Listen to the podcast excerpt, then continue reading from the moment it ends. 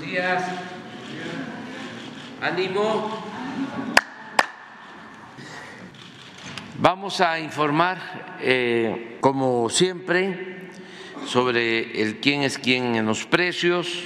el doctor David Aguilar Romero, procurador federal del consumidor, nos va a informar.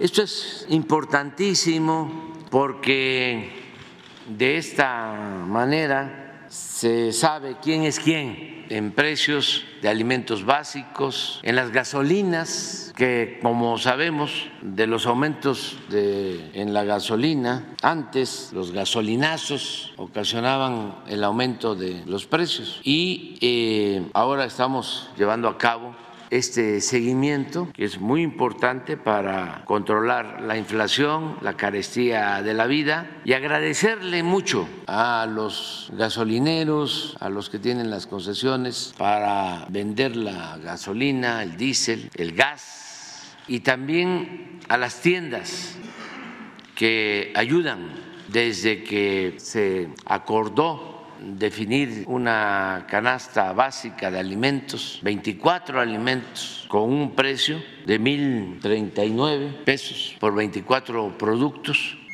Desde que se estableció este acuerdo, eh, no solo no han aumentado los precios, sino ha habido una sana competencia entre las tiendas y se ha logrado disminuir considerablemente el precio de estos 24 eh, productos. Y esto nos ayuda bastante y agradecerles porque gobernar es asunto de todos, garantizar que se fortalezca la economía popular, que haya justicia, todos tenemos que ayudar como buenos ciudadanos. Y eso es lo que está eh, sucediendo en todo lo relacionado con el consumo de alimentos y de energéticos. Entonces vamos a que intervenga el doctor y luego abrimos para preguntas y respuestas. Señor presidente, muy buenos días a todas y todos, compañeras y compañeros de los medios de comunicación. Buen inicio de semana.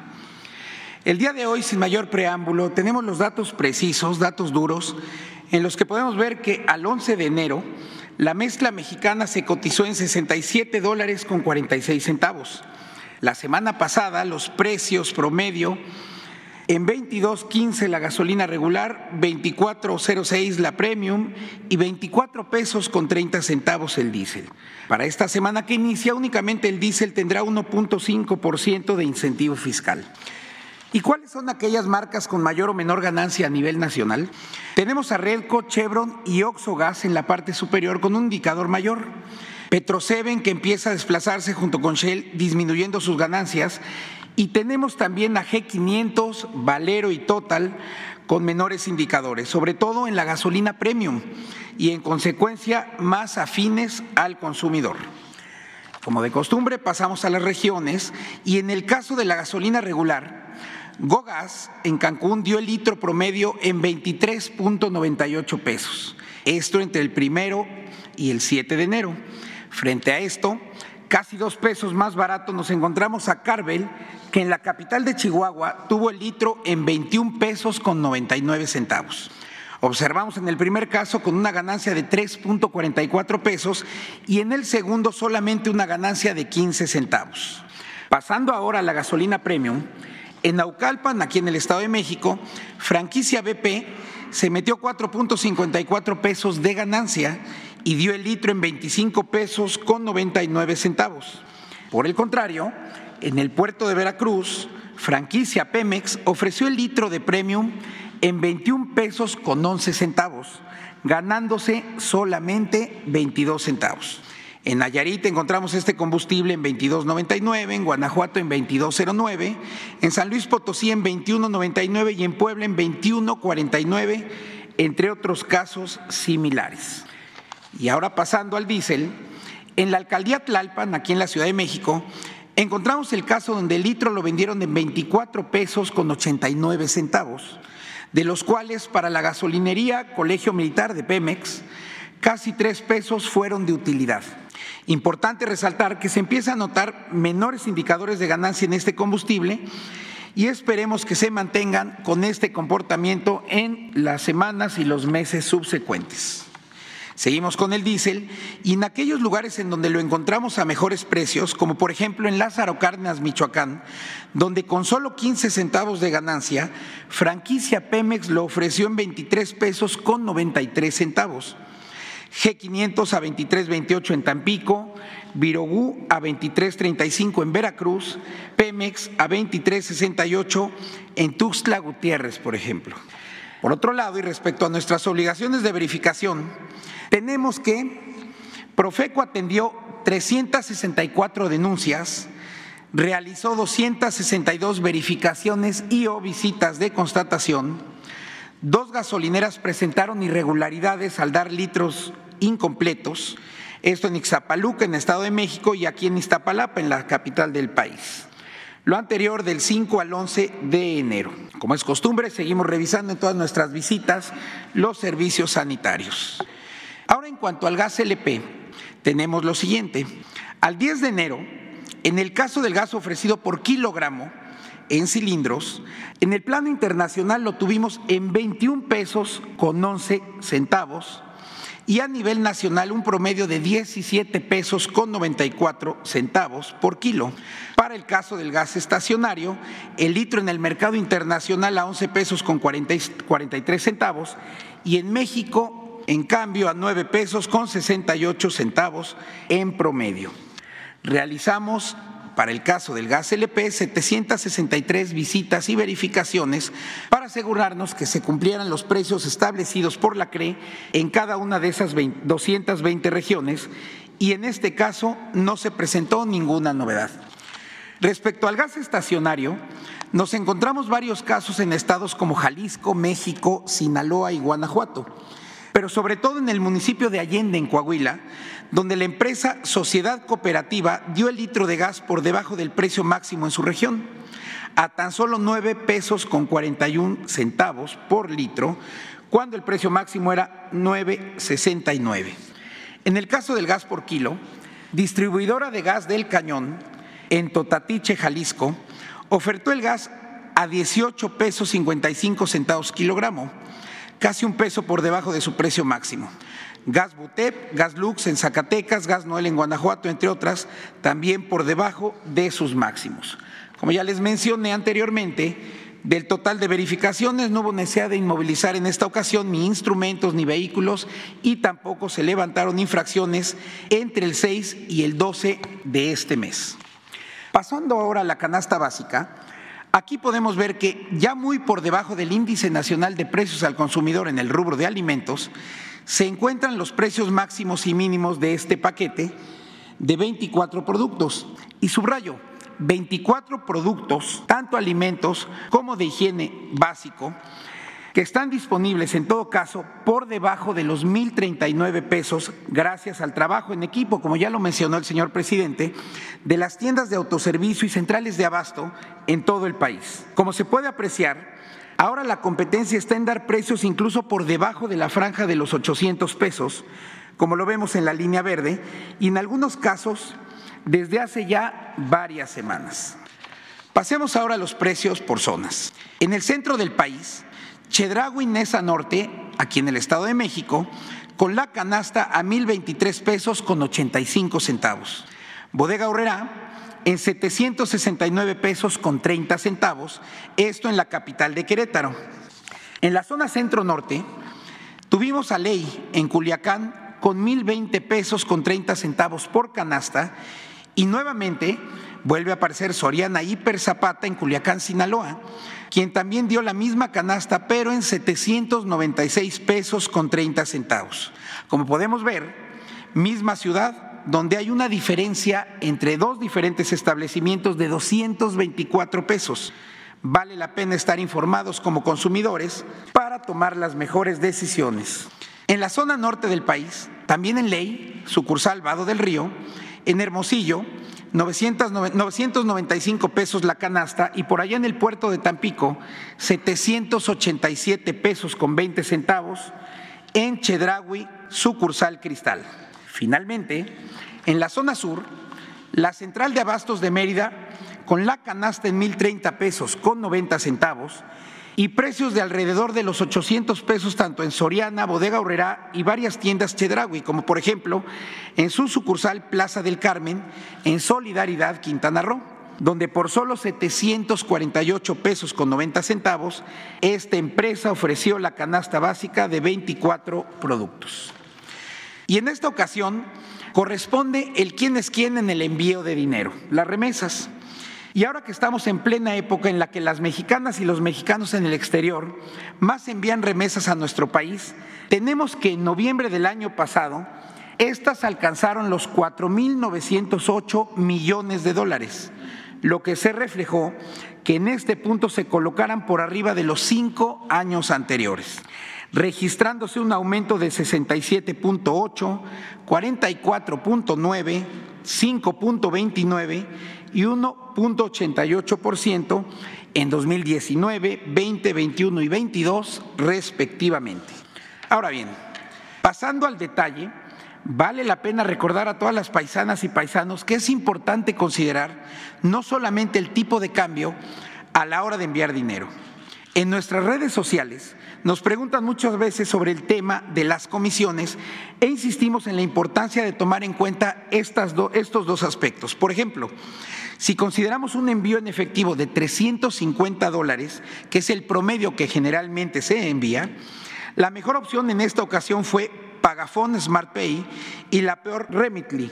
En el primer caso, en México se habrían recibido 6.020 pesos con 18 centavos y en el segundo únicamente 5.702 pesos con 24 centavos. Como vemos, la clave está en el tipo de cambio y también en la comisión de manera simultánea.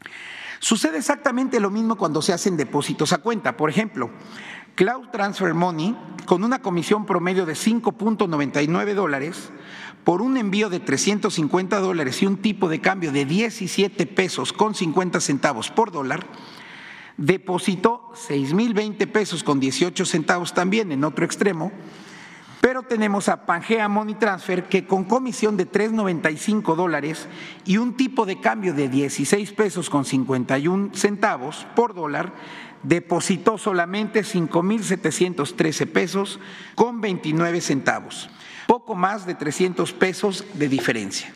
Por último, vale la pena recordar siempre que hay que tomar en cuenta los lugares y las, opciones para recoger sus remesas aquí en México.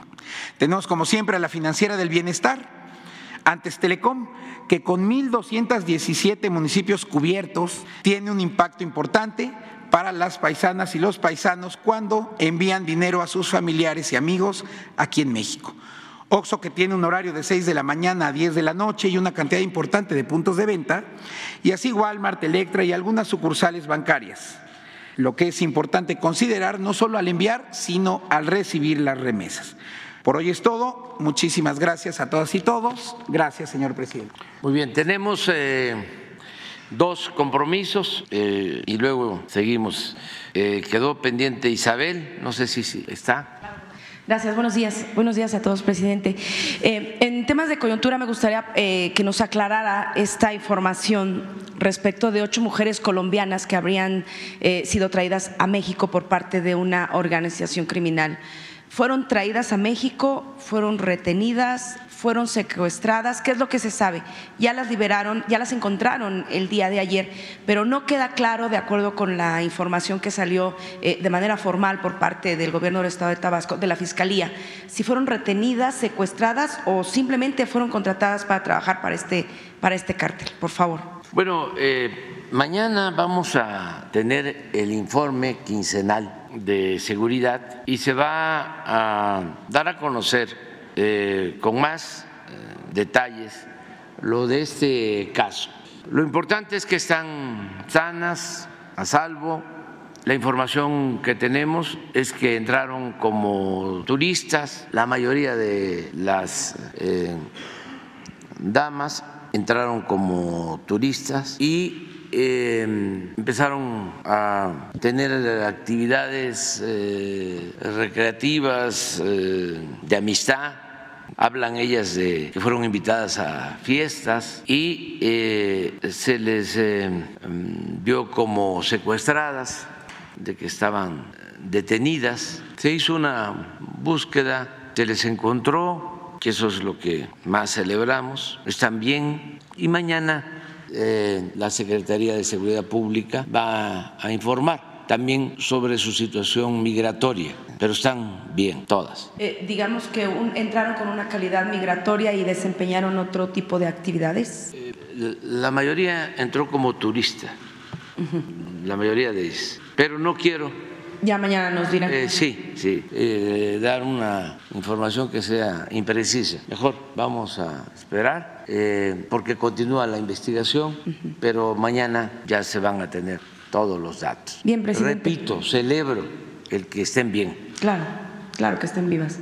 Eh, presidente, en temas eh, eh, electorales, de competencia electoral, pues poco a poco estamos viendo el legítimo derecho de las personas, hombres y mujeres que quieran contender por un cargo de elección popular. Vendrán los tiempos también ya para candidatos a senadores, a diputados. nos gustaría saber si dentro del gabinete, dentro de sus colaboradores, le han manifestado algún tipo de deseo justamente de contender para este tipo de cargos de elección Popular? Si ya tiene los anuncios, eh, ¿de qué fechas estaríamos hablando? Todavía no, no tengo una información eh, precisa. Se actuaría de conformidad con la ley en el caso de que quieran participar miembros del gabinete o del gobierno federal. Creo que son para cargos de elección popular, federal, tres meses. las elecciones son a principios de junio, la campaña comienza el día primero de marzo, están por finalizar las precampañas o la precampaña presidencial. ¿Cuándo termina? El 20 de, enero, 19, 20 de enero. 20 de enero, el sábado.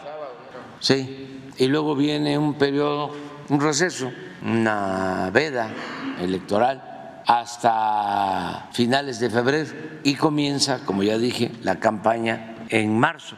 Esto es muy importante que se conozca porque ya sería esta semana que van a hacer eh, precampaña aspirantes y luego ya no se pueden hacer actos de precampaña, tienen que esperarse hasta que inicie la campaña, tres meses. Esos son los plazos y es lo que se tiene que respetar. Pero hasta ahorita no ha tenido ninguna comunicación por parte de algún colaborador eh, de que pudiera presentarle su renuncia. No, no, pero todavía se está en tiempo. Bien, presidente. Ya no, no lo descarto, pero no tengo información de secretarios, secretarias que quieran participar. Eh, presidente, el viernes pasado usted eh, dio más detalles sobre este paquete de iniciativas de reformas en materia de pensiones y en materia de salarios que va pues, a anunciar y enviar el próximo 5 eh, de febrero. sabemos un poco por lo que usted ha dicho, ¿no? En qué consistiría el, esbozo de pensiones.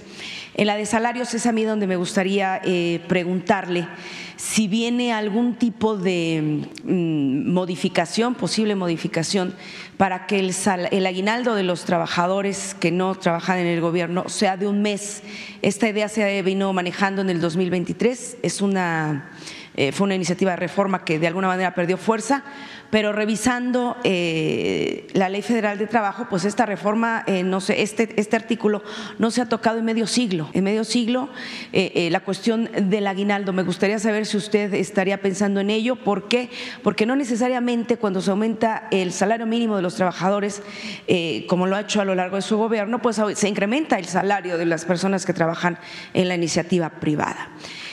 Si viene también dentro de este paquete de reformas, pues el tema de la jornada reducida, o si no viene, si ya a estas alturas usted tiene eh, un planteamiento, una postura respecto de esto, ya que dijo hay que esperar un poco más, eh, vienen unos meses también importantes sí en el Congreso, pero son temas eh, muy relevantes justamente mm, para aquellos que no trabajan en el sector público. Bueno, la reforma laboral que eh, voy a presentar, la iniciativa de reforma que voy a presentar al Congreso, en lo laboral tiene dos eh, propósitos fundamentales. Primero, que no vuelva a suceder el que el salario mínimo aumente menos que la inflación, que nunca más vuelva a permitirse esa gran injusticia. Y eh, este criterio quiero que se eleve a rango constitucional, porque fue una canallada lo que hicieron. Los tecnócratas neoliberales en 30 años, para ser exactos, en 36 años, desde 1983 hasta el 2018. ¿Por qué no pones de favor el comportamiento del salario en todo este periodo? Eso no debe repetirse bajo ninguna circunstancia. Fue una infamia. Y eh, vamos a presentar esta iniciativa de reforma y quiero que esté en el artículo 123 de la Constitución.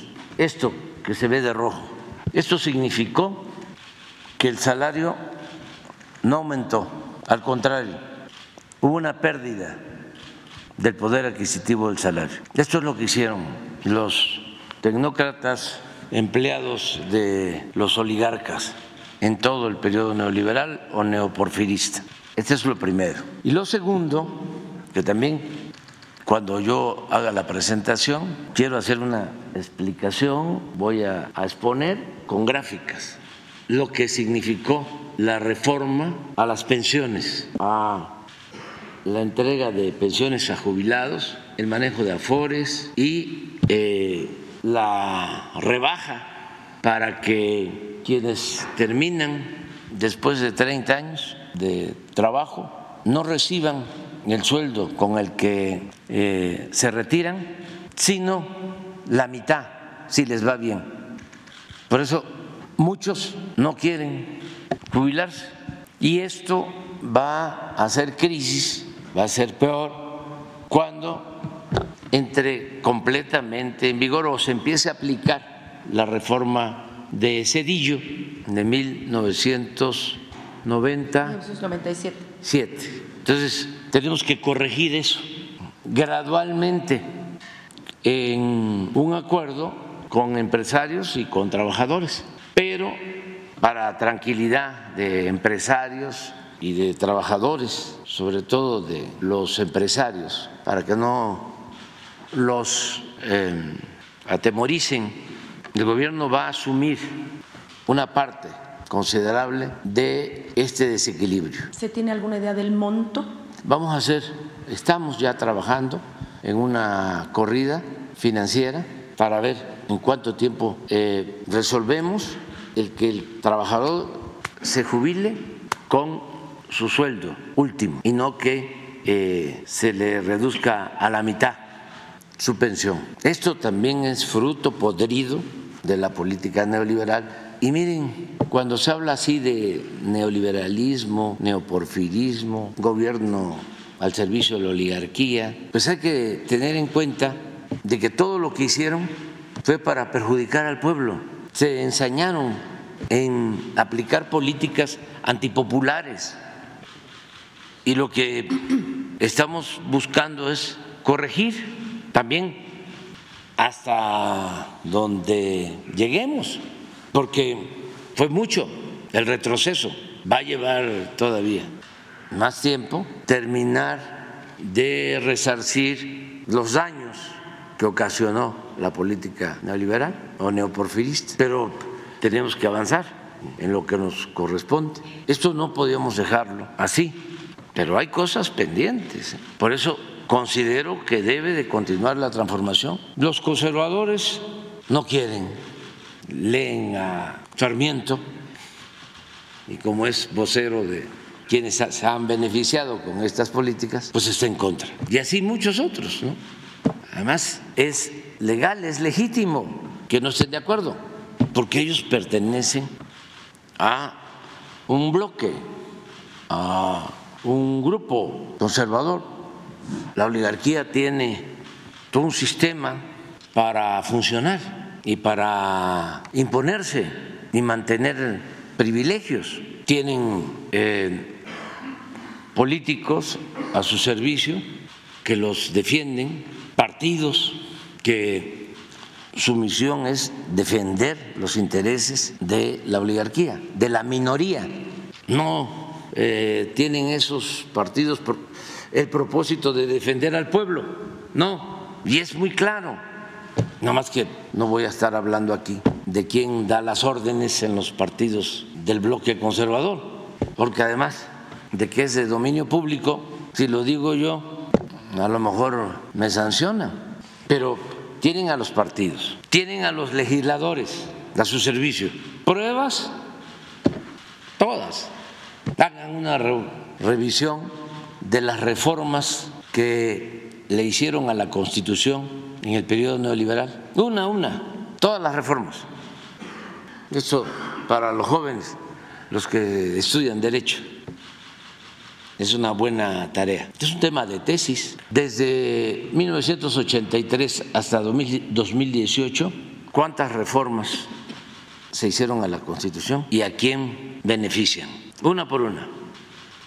¿Y quiénes votaron por esas reformas? Ahí claramente se va a encontrar de que todas las reformas para favorecer a la oligarquía, todas. Ahí van a encontrar esta reforma de Cedillo que ni modo que la hicieron para favorecer a los obreros o a los trabajadores, pero van a encontrar también la reforma para las privatizaciones de las empresas públicas, de los bancos, van a encontrar la reforma energética y muchas otras. Luego, el Poder Judicial, todas las resoluciones, ¿cuáles a favor del pueblo? ¿Cuál? Yo recuerdo que cuando se presentaron amparos para que no procediera la reforma a la ley del ISTE que afectaba a los trabajadores al servicio del Estado y a los maestros, la Corte rechazó todas las solicitudes de amparo, declaró improcedente lo que se pedía. Y así en todas las denuncias, demandas que tenían que ver con defender a la gente, con defender al pueblo. Luego, los mandones de la oligarquía tienen el control de los medios de información. O sea, los tres poderes antes, ahora ya el Ejecutivo no lo tiene, y tampoco el Legislativo, una parte, solo para bloquear, porque cuando se quiere hacer una reforma constitucional, bloquean. No es posible, porque no se tiene mayoría calificada. Se tiene la mayoría, pero no calificada. Aún así las va a presentar. Sí, porque también van a eh, tratarse de reformas que se van a aplicar en esta legislatura y en la nueva. Lo electoral tiene que tratarse en la nueva, porque estamos en año de elecciones. Pero sí eh, voy a presentar. ¿Pero sí va a meter lo del aguinaldo o no lo va a meter? Básicamente dos. Pensiones y... El, Pensiones. Por arriba de la inflación del aumento del salario mínimo. Y salario mínimo, Bien. básicamente. Pero no he terminado todavía. No, no, adelante. Yo, yo sé, Isabel. que aparte de que tienen los medios, con honrosas excepciones, tienen a los intelectuales orgánicos. No a todos, pero sí, sí tienen a Denise Dresser, a Silva Gerson, Volpi, los que escriben casi todos, pero no todos son intelectuales. En el Reforma, en Milenio, Aguilar Camín, Krause y otros. Es que la definición de intelectual no, no se le puede atribuir a cualquiera. De todas formas, eh, afortunadamente no tienen el nivel, ¿no? Los intelectuales conservadores que tenían los intelectuales del porfiriato. Ya lo he dicho en otras ocasiones, pero justo Sierra era más culto, más intelectual que Héctor Aguilar Camín. Y Francisco Bulnes, ingeniero, pues también era mucho mejor que el ingeniero Enrique Krause. Pero bueno, existe ese bloque. Y luego los articulistas, ahí también, que no son intelectuales, pero también ahí son mayoría. Y luego vienen los comentaristas famosos, que forman parte también de todo el bloque conservador, cuya élite la conforman los oligarcas, los conductores de noticieros, comentaristas, muchos. Y en todo hay excepciones honrosas en todo, hasta en los comentaristas. Hay gente muy objetiva, muy profesional, prudente, plural. Y hay otros que pues, su propósito es todo el día estar eh, golpeando políticamente, todo el día. Veía yo a este, el broso, a ver si lo pones, este, porque Decía un crítico ruso, Bielinsky, un crítico literario, de que cuando un hombre se entrega, un intelectual, un escritor, un periodista, cualquier persona, decía, criticando a, Gogol, un gran escritor ruso, eh, que de ser un escritor brillante, y consecuente, se derechizó, cambió completamente. Y ya sus novelas de ese tiempo ya no tenían la calidad de las primeras novelas. Y decía este escritor, decía, no cabe duda que cuando un hombre se entrega por entero a la mentira, pierde hasta la imaginación y el talento. Y esto aplica. Antes Broso este, era más fino, más sensible, aún con su estilo, inteligente pero ahora no sé qué les está pasando. Están muy enojados, desesperados, porque son muy burdos. ¿Por qué no pones?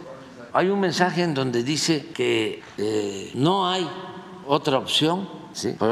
creo que es mucha la desesperación. ¿Quién sabe qué están viendo, qué están sintiendo? Eh, pero dice, hay dos opciones, nada más, o democracia o dictadura. O sea, nosotros somos la dictadura, nada más. Le digo a Broso que si yo fuese un dictador, pues él no estaría diciendo esas cosas. Nosotros no perseguimos a nadie, además hasta nos ayuda, porque si se exagera, pues se hace ridículo y pierden credibilidad, pero es una desproporción. Es decir, a ver, ya, o votamos, no sé si dice votamos, o decidimos por la democracia, quién sabe ¿Qué entiende él por democracia o cuál democracia ha habido? Yo sostengo que no, que lo que hemos eh, padecido en México durante mucho tiempo ha sido del dominio de una oligarquía con fachada de democracia.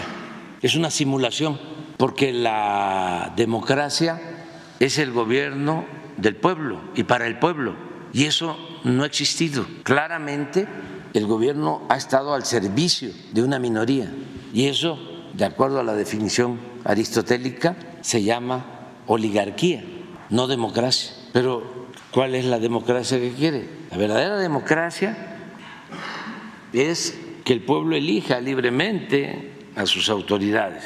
La verdadera democracia significa que esas autoridades atiendan al pueblo, gobiernen para el pueblo y eso pues no lo hemos vivido en nuestro país. Estamos apenas dando los primeros pasos. También para los conservadores piensan que la democracia se agota, llega nada más hasta la elección y el haya sido como haya sido, hasta ahí llega. Para la mayoría de la gente, sobre todo para los pobres, la democracia tiene una connotación distinta porque es su sobrevivencia. Si el gobierno es del pueblo, el pueblo va a ser atendido en sus necesidades. Si el gobierno es de la oligarquía, el pueblo va a ser olvidado. Por eso es importante la democracia. A ver, Abros. En este momento del país, en este momento, en este 2024, no se vale andar de culeritos, mis niños. Aquí nada más hay dos sopas. O se vota por la dictadura o se vota por la democracia. En este tiempo no se vale transferir la responsabilidad de cada uno de ustedes a una candidata esperando que nos salve del infierno. No, no, mis niños, a esa candidata úsenla, carajo, úsenla para salirse el día de las elecciones con el México donde sí se quiere vivir. Es de que no prende, ilumínenla, carajo. Es de que los partidos, de que chinguen a su madre los partidos. Luego nos agarramos del moco con ellos, con los cabrones, nos ponemos en su lugar, les damos en las nalgas. No se trata de ella, se trata de cómo vamos a vivir los próximos 20 años. Sí, sí, sí, mis chamacos, la elección es el 2 de junio, pero la victoria o la derrota comienza hoy. No se me vayan, no se me vayan con las putas fintas de los tiempos y la narrativa, por Dios. La narrativa son ustedes, cabrones. Este tiempo es su tiempo, mis cabronas. Que se sepa duro, fuerte, que se sepa lejos, que los ciudadanos que quieren un México libre y democrático ya decidieron su voto y que desde ya están organizándose para volcarse masiva, pacífica, voluntariamente sobre las urnas en todo el país. Así de claro, así de simple. ¿Cómo les explico? ¿Cómo les... Para que me entiendan. Ya trepados en el guayabo, no me hables de jícamas, no mames, órale. Está durísimo, ¿eh? Bueno, presi- O sea, presidente. pero sí, me preguntaste sobre... Sí, salario y, Salario, este, pero- y la jornada reducida sí, de trabajo. Pero, pero- bueno, en temas que tienen que ver con la frontera sur de, de nuestro país, eh, presidente, eh, ya hay presidente en Guatemala. ¿Ya habló usted con él? ¿Cómo se va a trabajar en temas de agenda fronteriza? Sobre todo porque el aumento en las eh, llegadas de migrantes de determinados países sigue, sigue. Simplemente eh, revisando cifras del DIF nacional el año pasado, pues eh, la atención que dio el DIF nacional a menores es verdaderamente tremenda. ¿Qué le va a pedir al nuevo presidente de Guatemala? Justamente porque se trata de uno de los países que, son, que están antes de México y que históricamente, históricamente no han hecho mucho por frenar este tipo de, de migraciones. Ahorita se ven más, pero históricamente siempre ha existido. Usted va a ir a Guatemala, lo va a invitar a México, ¿cómo van a trabajar? Van a platicar con Estados Unidos, más guardias nacionales, más Instituto Nacional de Migración. Por favor, compártanos la estrategia que tienen usted y el nuevo presidente de Guatemala. Bueno, primero eh, felicitar de nuevo al pueblo de Guatemala, porque ayer, aún con demora, se logró que tomara protesta como nuevo presidente Bernardo Arevalo. Lo mismo la vicepresidenta y hubo cambio en el Congreso. A lo mejor no se difundió mucho, pero para conocimiento de todos eh, hubo una resistencia.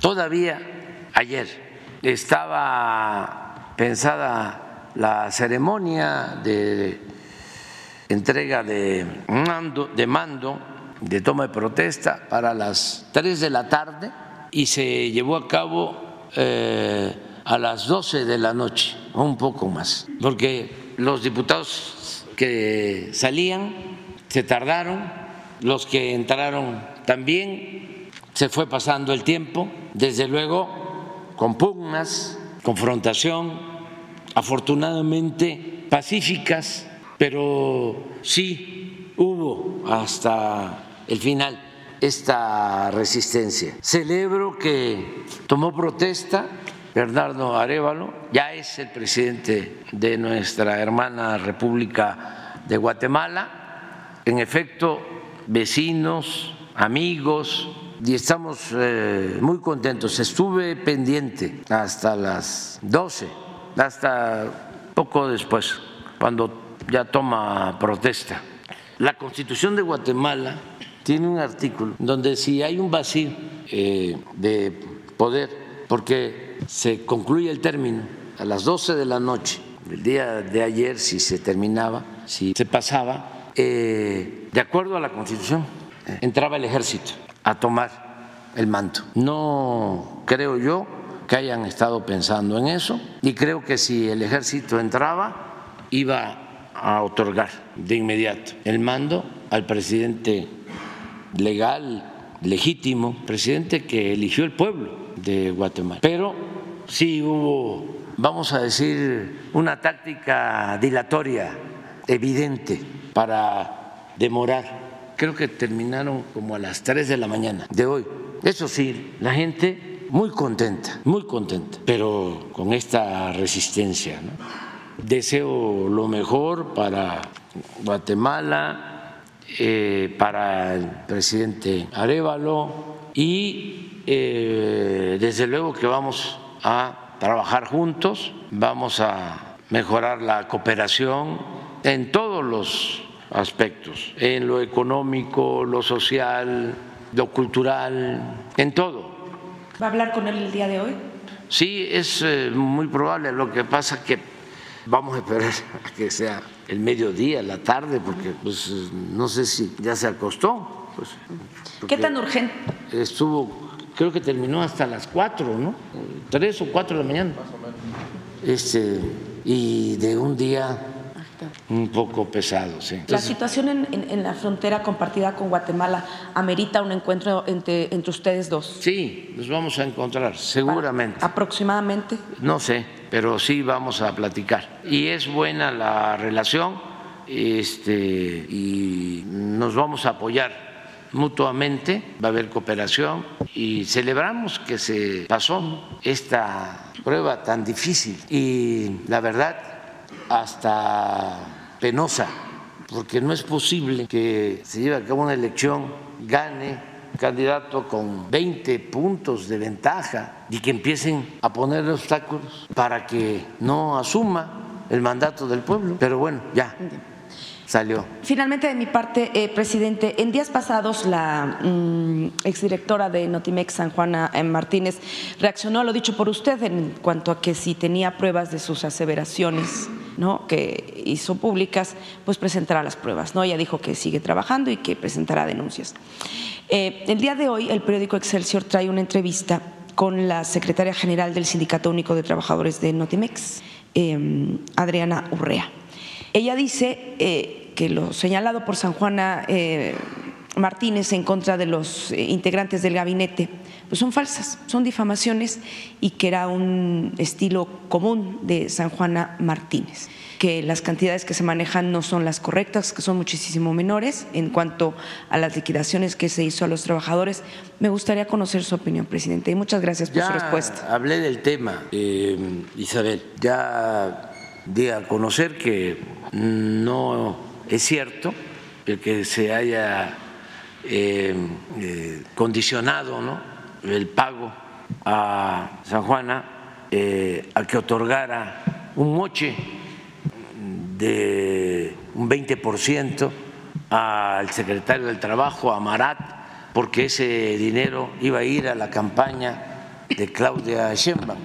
Ya dije que eso es mentira, no es cierto. Esa es mi opinión. Ya hablé de que Marat es una gente honesta, ya no voy a seguir hablando sobre la honestidad que me consta de Claudia Sheinbaum, porque no se vaya a malinterpretar, porque ahora los del Tribunal Electoral ya me volvieron a, sancionar, que porque informé el día primero de, julio en el Zócalo, entonces ya no me quiero meter en eso.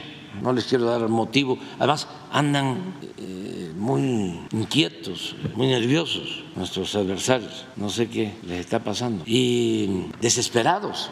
Hasta los mencioné a Volpi, que no lo había mencionado, porque había estado moderado, pero de repente ¿no? saca un artículo hablando de la gran destrucción que se ha causado al país. Pero es parte de la desesperación del bloque conservador y de los escritores e intelectuales orgánicos que les están pidiendo que ayuden, que ayuden, que ayuden. Y son bastante acomodaticios. Escriben por consigna, pero yo lo tenía pues un concepto de escritor intelectual, no eh, eh, tendencioso y no ya fuera máscara. Pero además, un artículo mal hecho, ramplón, sin fundamento, como se decía antes, un maquinazo. Pero es porque le están pidiendo definiciones. Es que ganan 100, 200 mil pesos, 300 mil pesos mensuales, donde trabajan. Y los jefes de donde trabajan están en contra de nosotros. Pero bueno, respondiendo a tu pregunta, eh, no eh, hay razón. Tan eh, no hay razón que ahora resulta que todos los medios, incluyendo Excelsior, ya están este, hablando del tema, utilizando a las, las declaraciones de San Juan. Digo, no estoy hablando de ti. Es que lo que aseguró San Juana es falso. Ah, sí, sí, sí, sí, pero, pero le están dando, sí, pero le están dando eh, aire porque este, involucra a, lo voy a decir, al gobierno, a un secretario de trabajo y a quien representa el movimiento de transformación. Entonces, calumnia, que algo queda. La calumnia cuando no mancha tizna. Entonces, no, es este. Hasta Calderón se metió a opinar. ¿Calderón se metió? Creo que sí, ¿no? Sí. Hizo como cuatro o cinco mensajes. Twitter. Pero es eso. Entonces, estamos en temporada. La fruta de temporada no es fruta, pero este, ¿cuál será la fruta de temporada? La verdura de temporada. Este, la guayaba, la naranja, ¿sí? El olor a la guayaba. La mandarina ahora, sí, la mandarina, mandarina. Además, Qué buena la mandarina, este, porque está pegando mucho la gripe, hay que tomar mucho. Cítricos, muchos cítricos, chagual, limón, mandarina, naranja, ay, eh, guanábana y guayaba. Pero es la temporada. ¿Y cuántos días faltan para, la para que termine la precampaña? Termina el 18, ya formalmente el jueves. Ah, ya el jueves.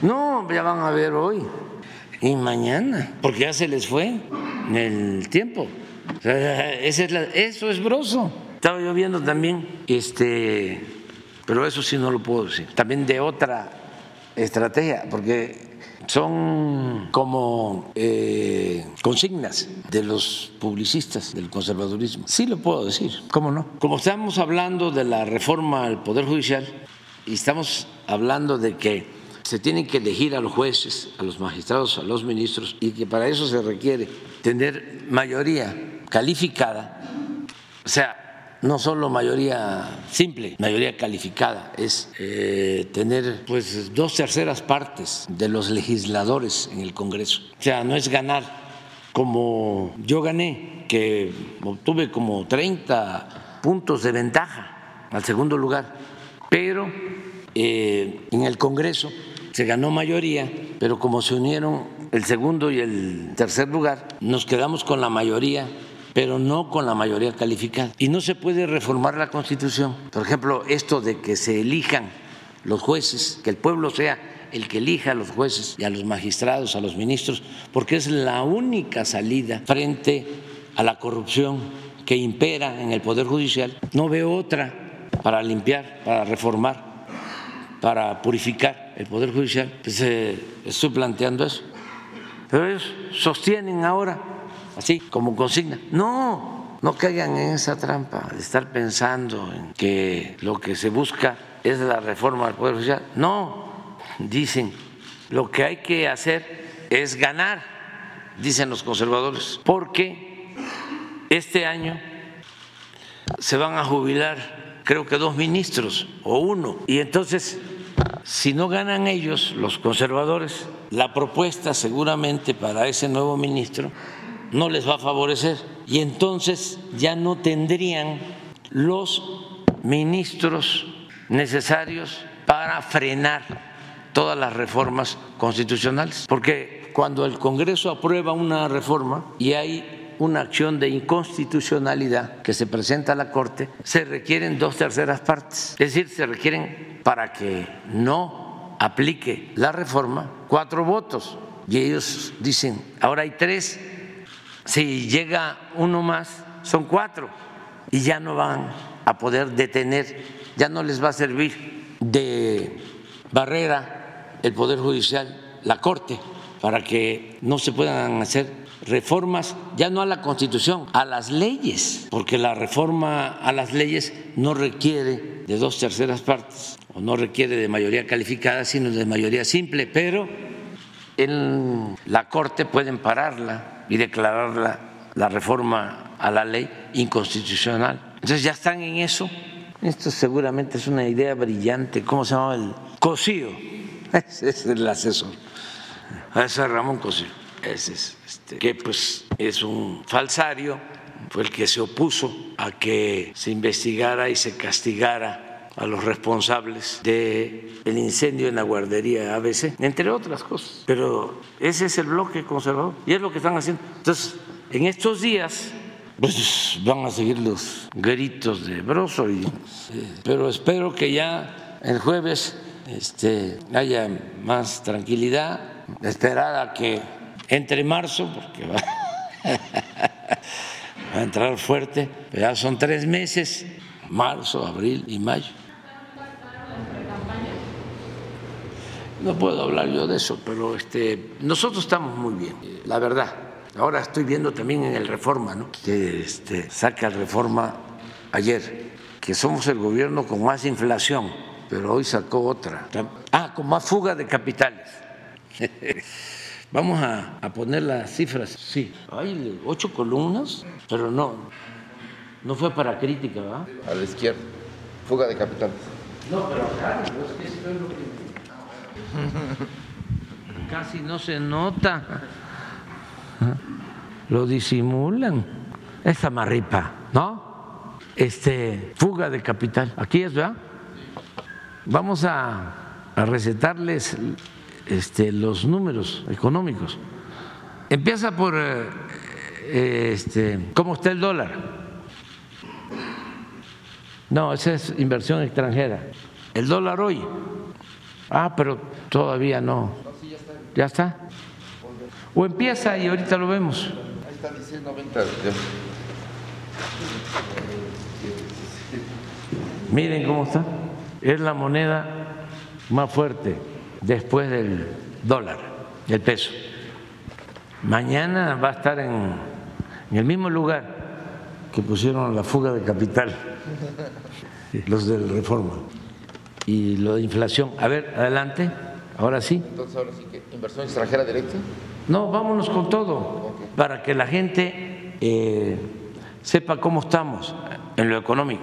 Esta es creación de empleo de los registrados en el IMSS, aun cuando eh, aquí hay una disminución después del 31, después del 23, de como de 200 mil, porque todavía no se termina de resolver los que contratan por tiempo determinado para no pagar aguinaldos despiden, vuelven a contratar en enero, que son algunos todavía. Ya se ha avanzado, pero todavía. De todas maneras, es récord la creación de empleo.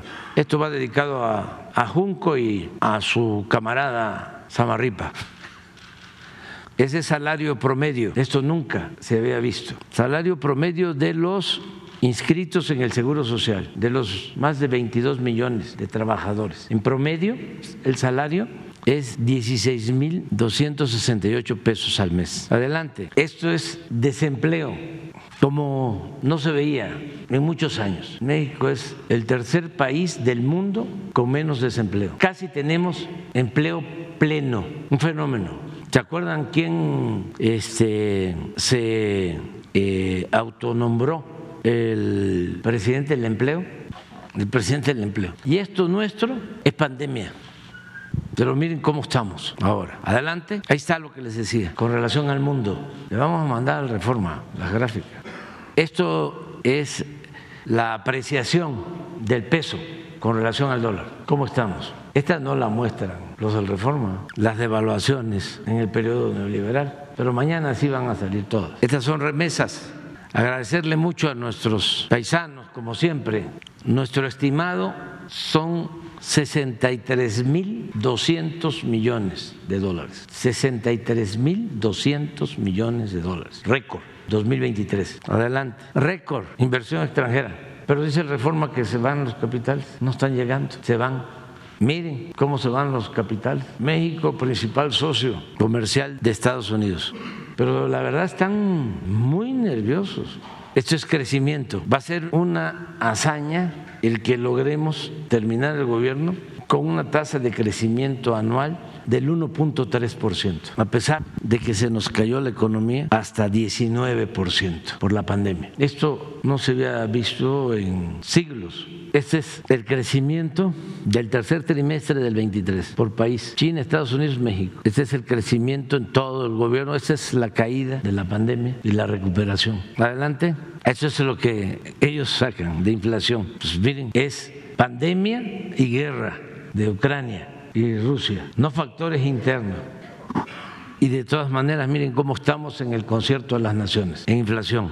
Hay falta actualizarlas porque dio un brinco, pero un brinquito no va a llegar a cinco. Y resulta que aumentamos el salario mínimo en 20 y decían, ¿cuánto nos engañaron? Que si aumentaba el salario, aumentaba en automático la inflación. No es cierto. Adelante. Este es el componente de inflación seguimos teniendo inflación baja en energéticos, arriba de Estados Unidos en alimentos y en otras eh, mercancías estamos abajo que Estados Unidos, pero básicamente es alimentos donde tenemos que aplicarnos más y por eso vamos a continuar con el acuerdo con las eh, tiendas de autoservicio para mantener los precios de la canasta básica y también el control en cuanto a precios de gasolinas, diésel, energía eléctrica, gas. Adelante.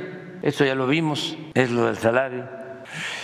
Pues eh, seis meses más fue lo que se acordó, sí, porque tenemos que cuidar mucho lo de, inflación. Esto es lo del salario, ya lo vimos. Fíjense, eh, lo injusto y tremendo que resultó el no aumentar el salario durante el periodo neoliberal nosotros lo hemos aumentado más del 100% en términos reales. Y miren, de todas maneras, cambia la lámina de favor. Miren, de todas maneras, en el caso de la tortilla, de 6.5 kilos de tortilla cuando llegamos, con el aumento al salario de más del 100% del mínimo, alcanza para 12 kilos hoy, apenas 12 kilos. Y cuando entró eh, el modelo neoliberal en el 83, alcanzaba para 50 kilos de tortilla el salario mínimo. ¿Qué son estos? ¿Cómo se atreven a seguir insistiendo en aplicar la misma política? Porque quieren regresar al modelo anterior, pues ahí tienen de asesores a los que fueron los cerebros del periodo neoliberal. Gurría, que fue de los que aprobó el FOAPROA, eso sí, ¿no? Rescatar a los de arriba convertir las deudas privadas en deuda pública. Eso es lo que quieren y seguir robando. Hay gente que son conservadores, fanáticos, que no van a cambiar. Además, están en su derecho y tenemos que garantizar el derecho a disentir y la libertad por encima de todo. Pero hay en el bloque conservador también, y son la mayoría, de gente ambiciosa que los vuelve loco el dinero. Su Dios es el dinero. Y lo que quieren es regresar a, a seguir saqueando. No tienen llenadera. Si ya tienen dos, tres, cuatro casas, su departamento en el extranjero, tres, cuatro, cinco coches de lujo, ¿ya qué más? Ni modo que cuando se mueran se van a llevar todo eso. ¿O han visto ustedes un funeral con mudanzas atrás? No, nada más ya hemos visto cómo por la ambición al dinero se produce infelicidad. Eso de que hasta desentierran a los difuntos por el pleito de las herencias, se rompen las familias, todo por el dinero, que no es la felicidad, lo material no es felicidad. Adelante, esta se la dedicamos a, ¿a quién? A Volpi, que nos explique cómo fue que se destruyó el país, si ahora se redujo la pobreza y la desigualdad, o en dónde ve la destrucción del país. Hay la militarización, pero también podemos hablar de eso. Ahora pones la... No, se la mandamos a Volpi también. Eh, la gráfica de letalidad, porque él eh, es defensor de Calderón y de todo ese grupo. Así estamos. Eso es lo que más orgullo nos produce Adelante, esa también, esta es muy buena esta gráfica, porque es de la OCDE y del Banco Mundial. Observan dónde hay más desigualdad con Salinas, cuando estaban las privatizaciones en su apogeo. Adelante, miren la destrucción del país, las ganancias en la bolsa. A ver, pon la que sigue porque ahí viene seguramente. Deuda, crecimiento de deuda menor al crecimiento de deuda de Calderón y de Peña. A ver, que nos refuten eso. Adelante, las reservas. También máximo histórico, 207 mil millones de dólares de reserva del Banco de México. Con precios del petróleo equilibrados, nada que ver con los precios del petróleo que manejó Fox y Calderón de casi 100 dólares barril. ¿Dónde se fue todo ese dinero? Adelante. Pero todos estos datos los va a complementar este reforma mañana. Esta es la producción de petróleo. ¿Cómo se evitó el que estuviésemos ahora comprando petróleo? 16 años consecutivos de caída en la producción de petróleo. Adelante. No, pues esta, esta es la de 8 del Reforma, mañana. El precio de la gasolina. ¿Cuánto aumentó con Calderón? 22.9. ¿Cuánto aumentó con Peña? 42.8. Con nosotros disminuyó hasta ahora 8.2. Adelante. La Premium, igual, 5.7 de aumento con Calderón, 46% Peña y nosotros 6.9 menos. Adelante. El dice casi 50% de aumento con Calderón, lo mismo con Peña y 8% menos con nosotros. Adelante, miren esto. Este es como la disminución en la pobreza. Es lo que más me llena de satisfacción, de orgullo, porque son los cilindros de 20 kilos que consume la gente pobre, el gas y la música en los camiones repartidores. Pero hay lugares en donde no pasa de 400 pesos el cilindro de 20 kilos. Adelante. Ah, no, pon de la letalidad también para Volpi. No hablaba nada no decía ni pío, nadie de ellos, cuando estaba sucediendo esto. En los enfrentamientos son los puntos azules. Miren cómo fueron creciendo a partir de que se declara la, la guerra. Estos son los enfrentamientos entre Fuerzas Armadas y delincuencia, lo azul. Lo verde son en esos enfrentamientos los civiles heridos y detenidos. Y la línea roja son los muertos. Observen esto, más muertos en los enfrentamientos que heridos y detenidos. ¿Cómo se explica eso? Pues los remataban, por eso no había heridos ni detenidos, ni en la diferencia. Estos somos nosotros. Ah, bueno, ¿cuál es el índice de letalidad? El amarillo. Siempre nosotros más heridos y detenidos que fallecidos. Pero ¿cuál es la destrucción de Volpi si le interesa el tema de la seguridad? Le voy a dar un dato, porque a lo mejor él no lo sabía, como no lo sabía muchísima gente no lo saben, no porque no quieran saberlo, sino porque todo esto se guarda, se mantiene en silencio. ¿Saben dónde inició su carrera como policía? Genaro García Luna, ¿lo sabían? En el CISEN, con Carlos Salinas de Gortari. Ahí empezó, 1889, 1999. Es como estoy metido en la historia yo, los siglos. Mil, no, mil 1989. A Salinas lo impusieron en el 88, en diciembre del 88. Y al año siguiente entró García Luna al CISEN, a esa escuela. A lo mejor no lo sabía Volpi, porque muchos no lo sabían, porque todas esas cosas y otras más, muchas más, se ocultaban. Era un pacto de silencio. Esto es por si le importa lo de seguridad. Pero también mañana al señor Volpi, lo invitamos a que vea desde su casa eh, el informe de seguridad, mañana corresponde, de cómo vamos en materia de seguridad, para que no este, se deje este, ir solo por el enojo de su conservadurismo o por hacer un escrito a modo, por pedido. No, presidente, falta No, vamos a, vamos a terminar, nos falta. Falta este Nancy. Vámonos, Nancy. Gracias, presidente. Buenos días. Buenos días a todas y a todos. Nancy Flores de la revista Contralínea. Presidente, en el Valle de México está eh, pues sufriéndose una sequía muy severa y se espera que, de acuerdo con las proyecciones que se tienen, que entre abril y junio de este 2024, pues esto empeore todavía más. Esto es importante porque ya está impactando directamente al sistema Cutzamala y este periodo de abril a junio, pues también se empata con el periodo electoral y esto podría pues caldear los ánimos, sobre todo entendiendo pues que viene toda la politiquería de la, del conservadurismo y la derecha. Eh, en ese sentido, hay propuestas que ya se hicieron por parte de los organismos del agua, tanto del Estado de México como de la Ciudad de México, en donde están pidiendo justamente que desde la federación se le pudiera cerrar la llave a los cinco clubes de golf que están asentados en el Estado de México y también que desde la Conagua se pudieran hacer operativos contra el llamado huachicoleo del agua, que es un poco tomas clandestinas, como ocurre con eh, el tema de los hidrocarburos, tomas clandestinas donde empiezan a robarse muchos litros de este líquido. Preguntarle si ya tenía usted eh, una evaluación de este asunto, si se podría cooperar en ese sentido o por lo menos analizar las propuestas que ya se han venido realizando o generar una estrategia distinta, pero sí atender pues este problema. Sí, ya lo están atendiendo el gobierno de la Ciudad de México, el gobierno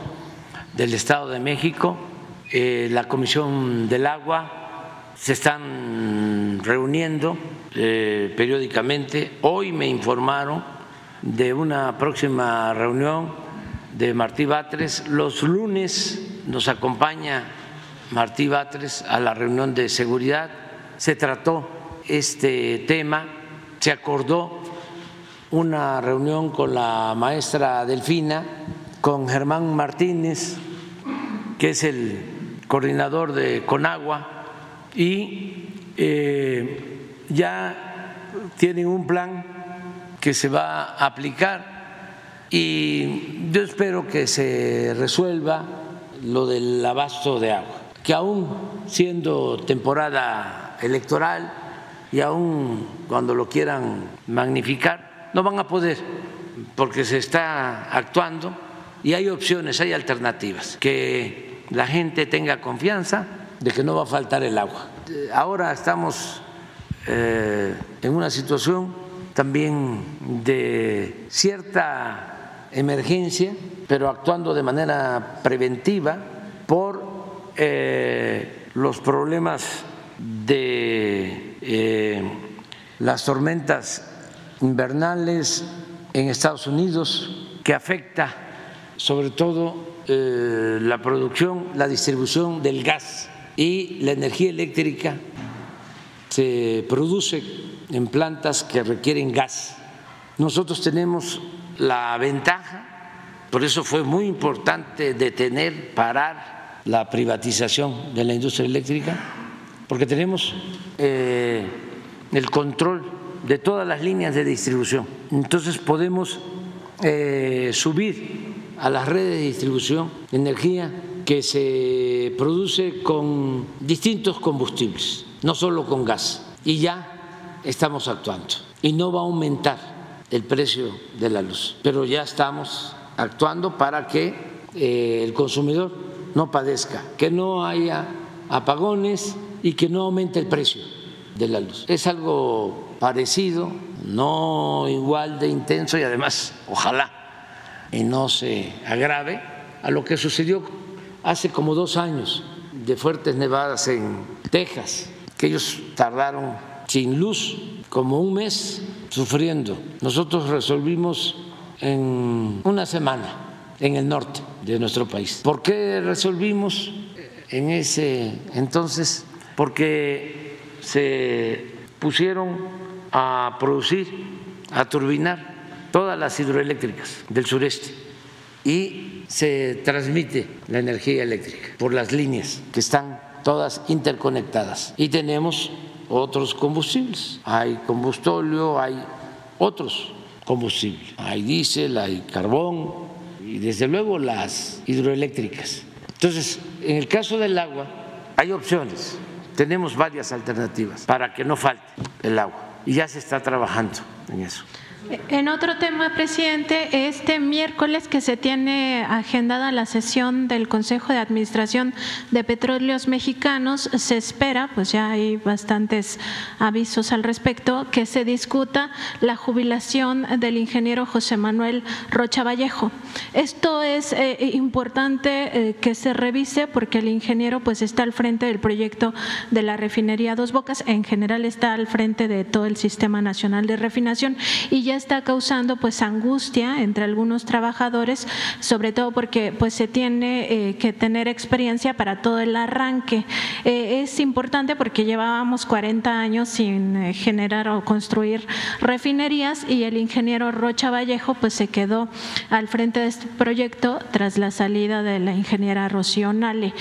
preguntarle, presidente, si no sería mejor que continúe el ingeniero, que no lo jubilen y que lleve a término pues este, eh, digamos, este sistema o reconfiguración del sistema ya incluyendo a dos bocas, sobre todo porque esto forma parte del plan para garantizar la soberanía energética y él junto con los decanos tuvieron que venir ingenieros eh, pues que ya estaban jubilados para echar adelante esta refinería y que sea una refinería de los mexicanos. Entonces preguntarle, presidente, pues cuál sería el escenario más ideal para esta circunstancia. Pues no tengo información sobre la jubilación del ingeniero Rocha.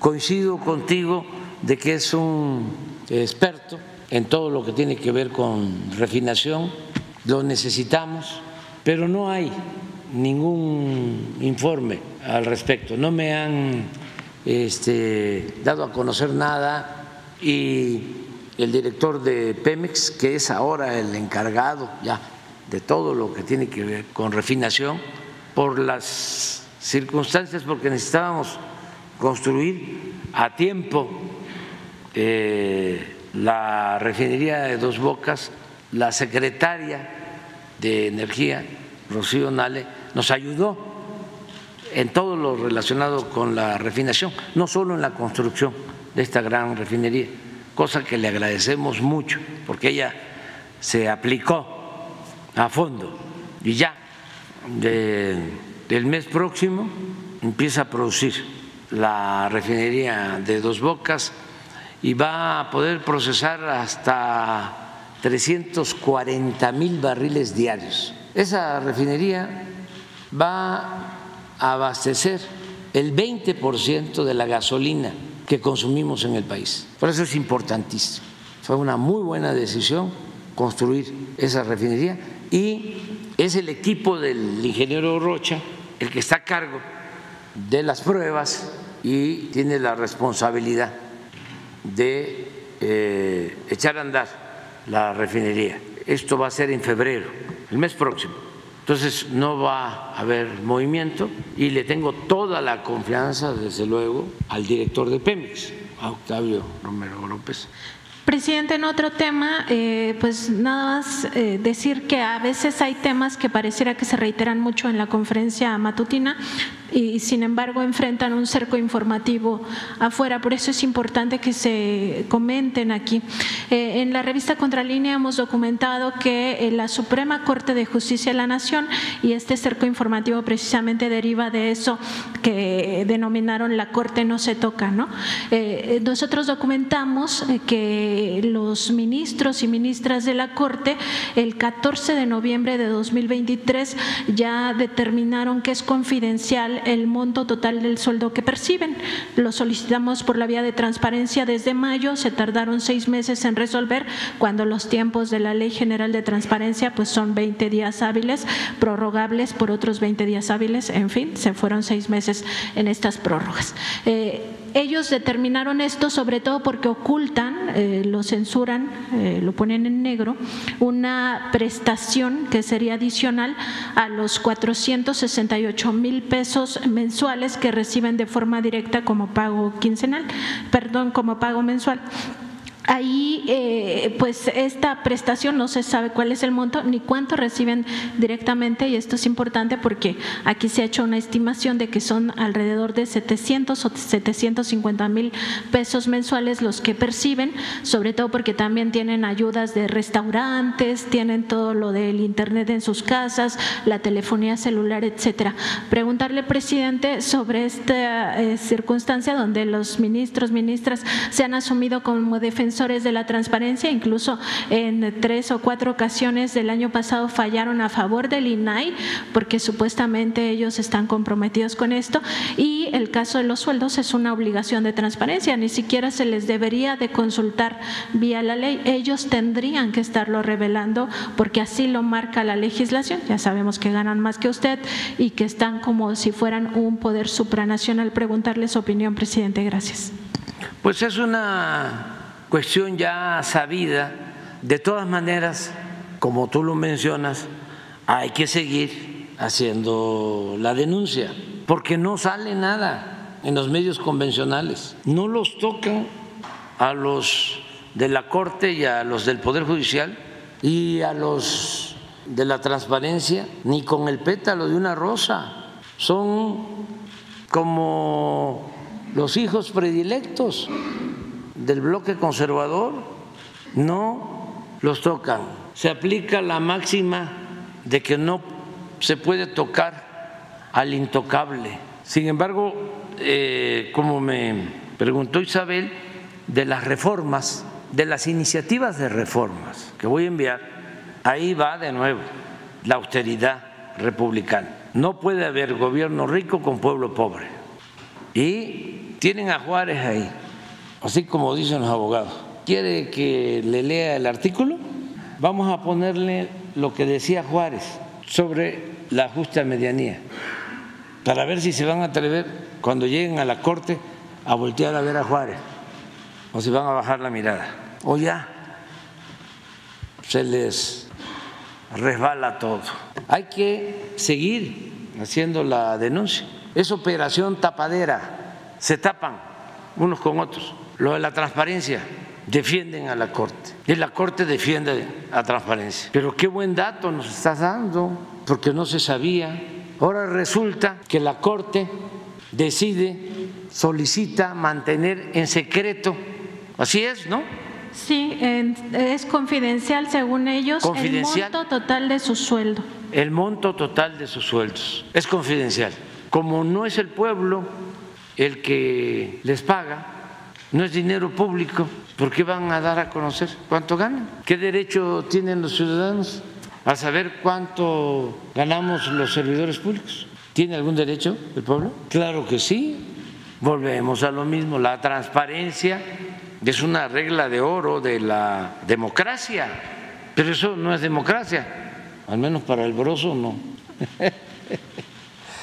Este, Tenemos el texto, fíjense, esto es cuando estaba de gobernador en Oaxaca, ¿verdad?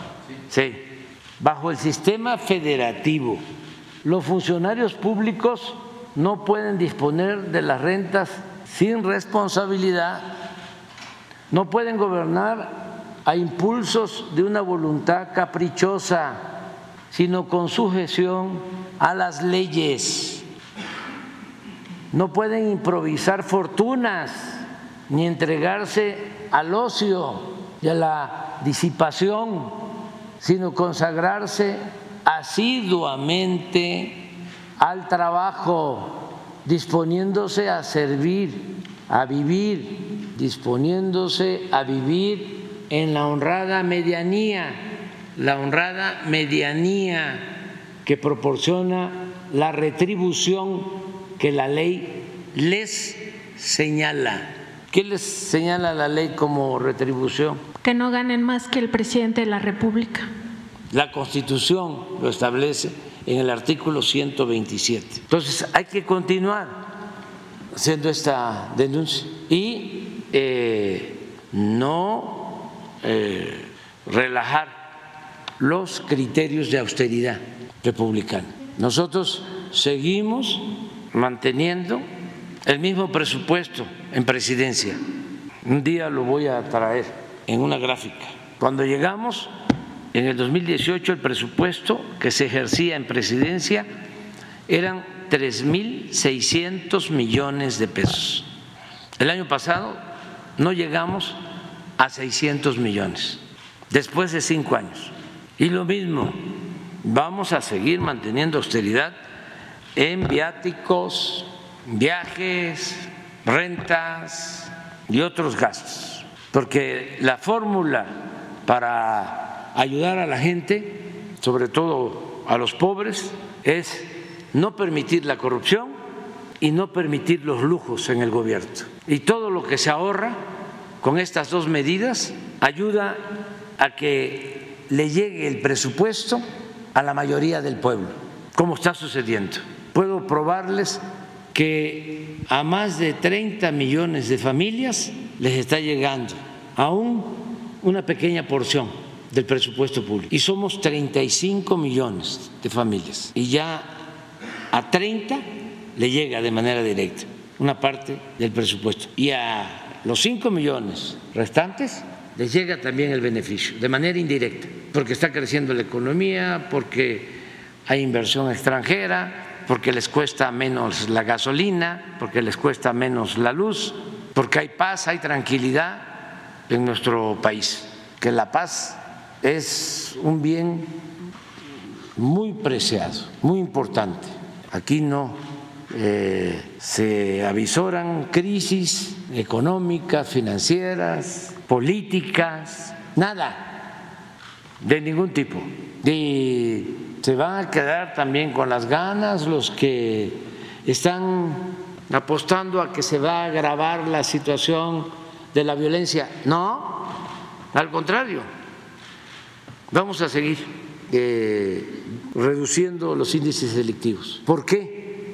porque ya están dando frutos las políticas que iniciamos que llevan tiempo, por ejemplo, de atender las causas, de combatir la pobreza, de mejorar los ingresos, de que haya empleo, de atender a los jóvenes. Ahora es que eh, están dando frutos esas políticas y eso nos ayuda mucho. También la honestidad, el que no se asocie la autoridad con la delincuencia como era antes. Imagínense con García Luna, formado en el CISEN de Carlos Salinas, brazo derecho de Felipe Calderón. Es una pena, ofrezco disculpa a los conservadores, se van a enojar, pero no es de mala fe, es nada más para a ver si cambian, porque es de sabios cambiar de opinión a ver si lo racional eh, se impone, se sitúa por encima del fanatismo, en una de esas. Pero esto no lo saben la mayoría. Escribió sus memorias el presidente de Francia, Sarkozy. A ver si los que nos están escuchando, viendo, sabían. Ahora que estoy en TikTok los jóvenes sí, porque eso están muy despiertos, muy avispados. Eso sí sabían. Pero la mayoría no, no sabía que Sarkozy, presidente de Francia, cuando Calderón era presidente o detentaba la presidencia de México, al mismo tiempo este señor Sarkozy acaba de escribir sus memorias, las acaba de publicar. Y para vergüenza de nosotros, de todos los mexicanos, habla de las extravagancias en México, de que le prestaron una casa de un banquero, de Roberto Hernández, una residencia, no sé dónde, dice en dónde, porque no es Punta de Pájaro allá en Quintana Roo, esa se la este, prestó Roberto Hernández a, a Fox. Bueno, hay que dar de tarea a dónde está la casa, pero le llamó mucho la atención a Sarkozy porque preguntó, ¿y de quién es esta casa? Pensaba que era una casa de visita, ¿no? Del gobierno. Pues no, era de un banquero, Roberto Hernández.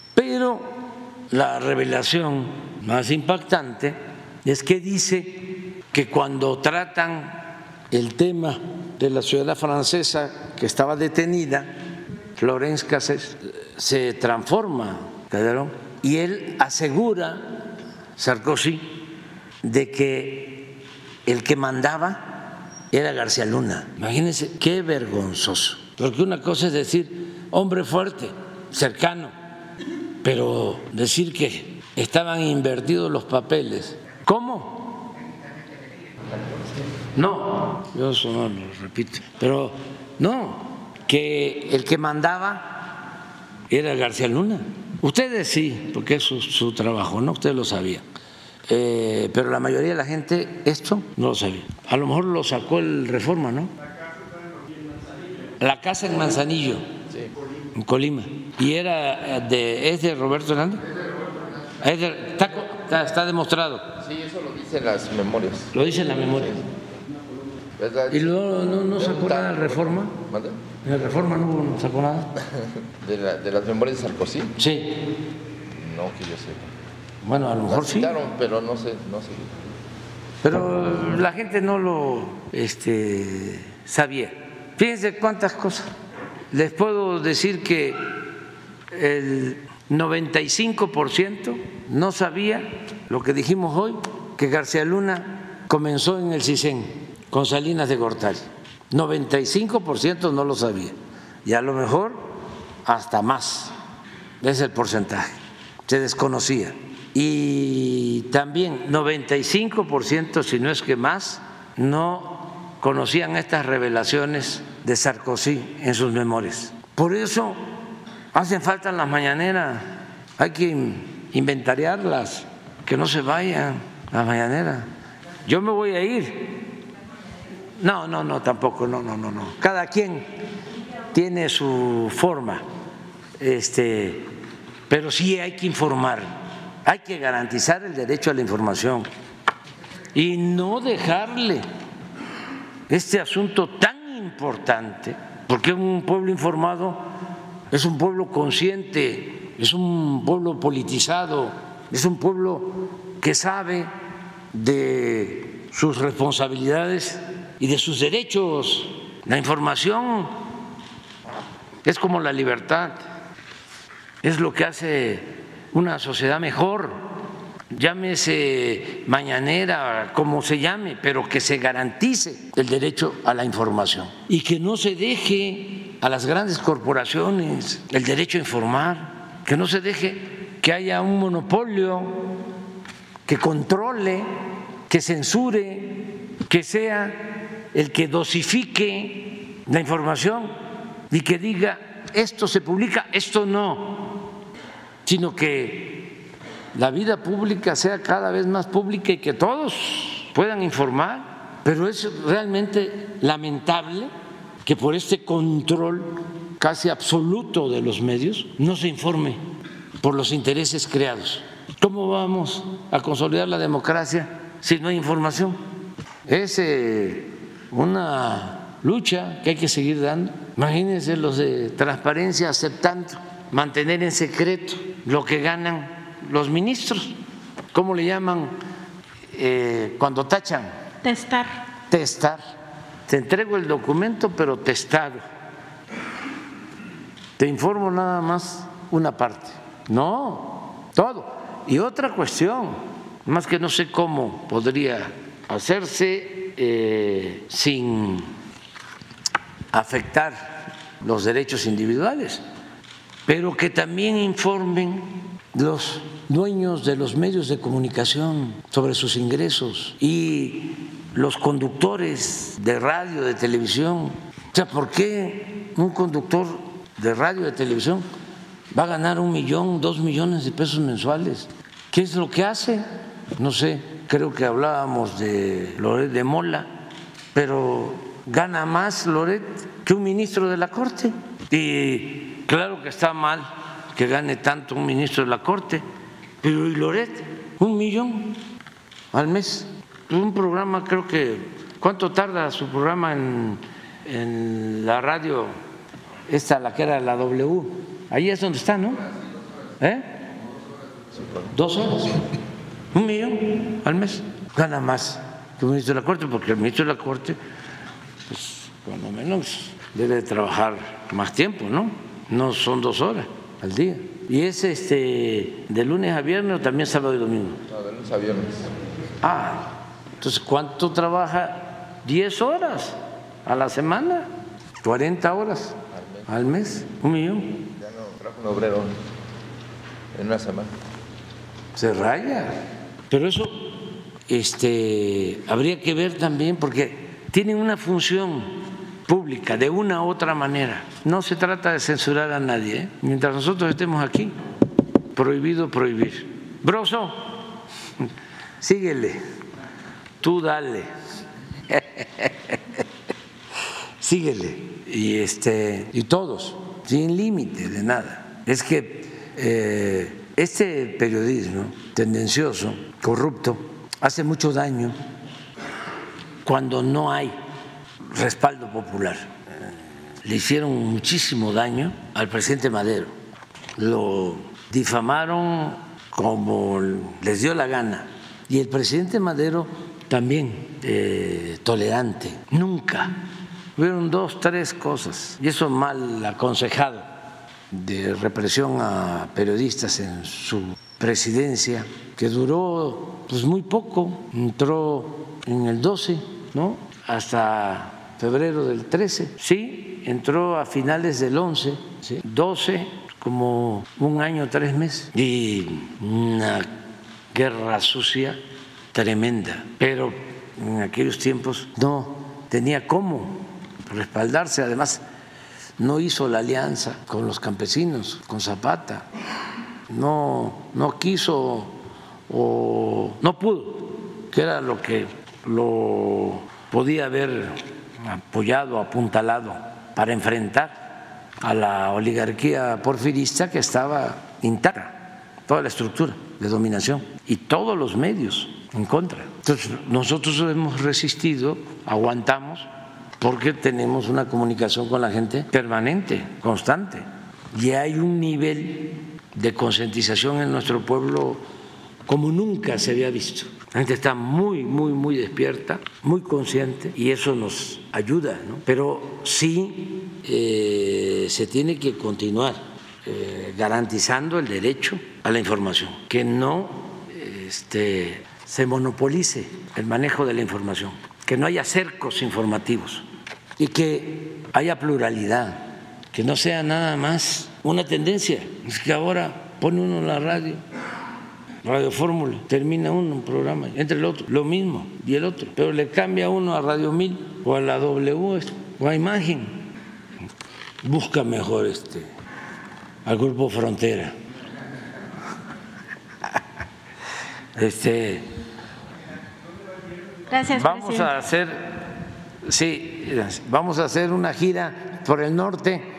Vamos a ir a las minas de eh, pasta de concho, pinabete. Vamos, sí, porque estamos llevando a cabo trabajos para rescatar a los mineros en las dos minas y quiero ir eh, a ver cómo vamos.